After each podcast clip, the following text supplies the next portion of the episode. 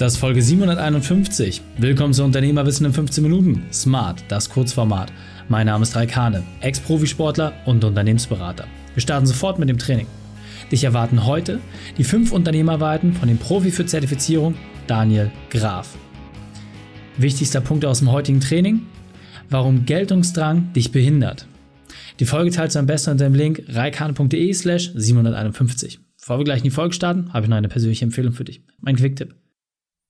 Hallo und schön, dass du dabei bist. Daniel kennst du bereits aus der Folge reikane.de slash 734 und jetzt lass uns loslegen mit den fünf Unternehmerweiten von Daniel.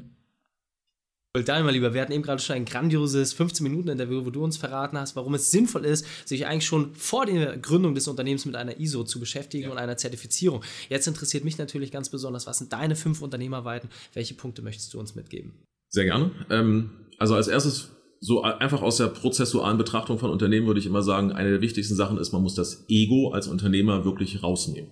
Ich beobachte das sehr häufig, dass viele Geschäftsführer und Geschäftsführerinnen aufgrund von Ego-Aspekten ja, und aufgrund von Geltung Dinge nicht abgeben. Aber es ist wirklich erstrebenswert, dass man die Kompetenz eines Unternehmens im Prozess hat und nicht in der Person, die es anführt.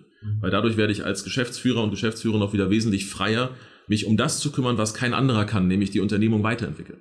Ja, also ich muss daran arbeiten, mein Ego da rauszunehmen und zu sagen, ich bin zwar der Beste, der hier Rechnung schreiben kann, aber ich mache es trotzdem nicht. Ja, also dieses Loslassen hat aus meiner Beobachtung immer was mit Ego zu tun, mit wirken, mit wirken wollen und da muss man, da muss man loslassen können als Unternehmer, Unternehmerin, um wachsen zu können. Sonst hält man sich mit zu viel Ballast auf. Das zweite, meine zweite Weisheit, die habe ich, glaube ich, von Robert Bosch adaptiert, Mitarbeiter sind das wichtigste Investment in einem Unternehmen. Ich erlebe das viel zu häufig, dass Geschäftsleute denken, Mitarbeiter sind eine Last und die halten nur auf und warum soll ich mich mit denen beschäftigen, die machen eh nicht das, was ich sage. Aber das entsteht nur dadurch, was die erste Weisheit war, wenn ich halt meine Zeit in Prozesse selber reinstecke und gar nicht die Zeit habe, dann empfehle ich das als belastend. Wenn ich aber frei bin von dieser operativen Arbeit, habe ich Zeit, mich um meine Leute zu kümmern und zu sehen, wie sie sich entwickeln, wie sie wachsen, mich um ihre kleinen Probleme zu kümmern und ihnen zu helfen, noch besser zu werden, wie so eine Art Trainer, ne, der sein, sein Team nach vorne pusht. Und ich finde, da müssen, müssen, sollten viele Unternehmerinnen und Unternehmer ihr Mindset mal ein bisschen hin überprüfen. Ne? Also sich mehr als Trainer, als Motivator, als Inspirator sehen, als denn als jemand, der sich dauernd beschwert, wie doof die Mitarbeiter sind. Ne? Das ist, ähm, die dritte Weisheit wäre, dass Spezialisierung immer gewinnt. Also je spezieller ich mich aufstelle, je konkreter ich meine Zielgruppe eingrenze, mein, mein, mein Produktportfolio so weit runterbreche, natürlich immer in der Segmentierung, die Sinn macht, desto langfristiger werde ich das überstehen. Weil je generalistischer ich bin, desto einfacher bin ich zu ersetzen. Das habe ich auch in Produktionsbereichen, in Dienstleistungsbereichen schon sehr häufig erlebt. Mhm. Und ähm, darum würde ich immer jedem empfehlen, versuch dich möglichst spitz zu spezialisieren, weil dann wirst du auf jeden Fall länger an diesem Markt bestehen. Bei mir inzwischen genau das Gleiche. Ne? Also ja. wie du schon sagtest mit dem Isograph.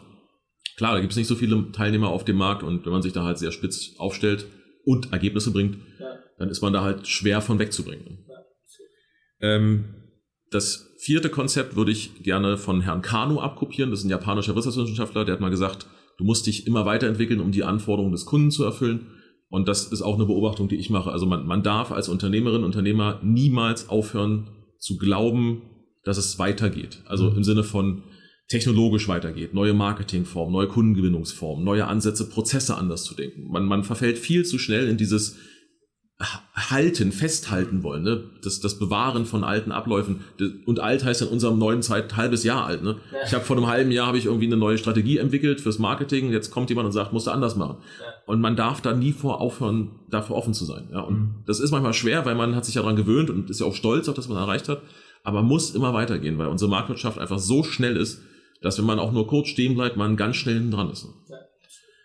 Und die letzte Weisheit, die ich mitgeben würde, ist, äh, dass neben allem Unternehmerischen Familie eine unwahrscheinlich wichtige Basis für alles ist. Also das habe ich selbst auch gemerkt, auch schmerzlich, teilweise auch sehr positiv.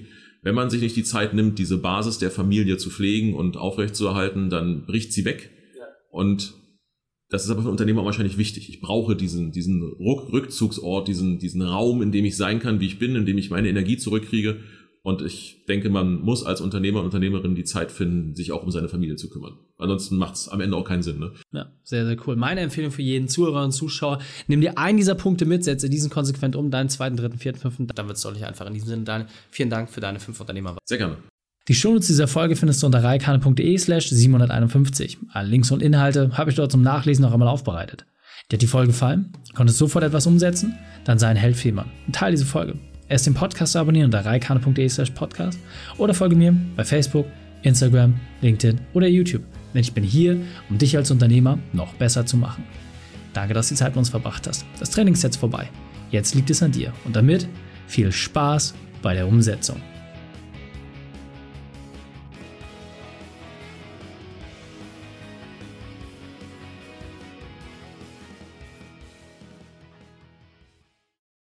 Und wenn du Ideen wie diese für dein Unternehmen auch umsetzen möchtest und auch 10 Stunden pro Woche weniger arbeiten, dann buche deinen Termin für ein kostenfreies Erstgespräch.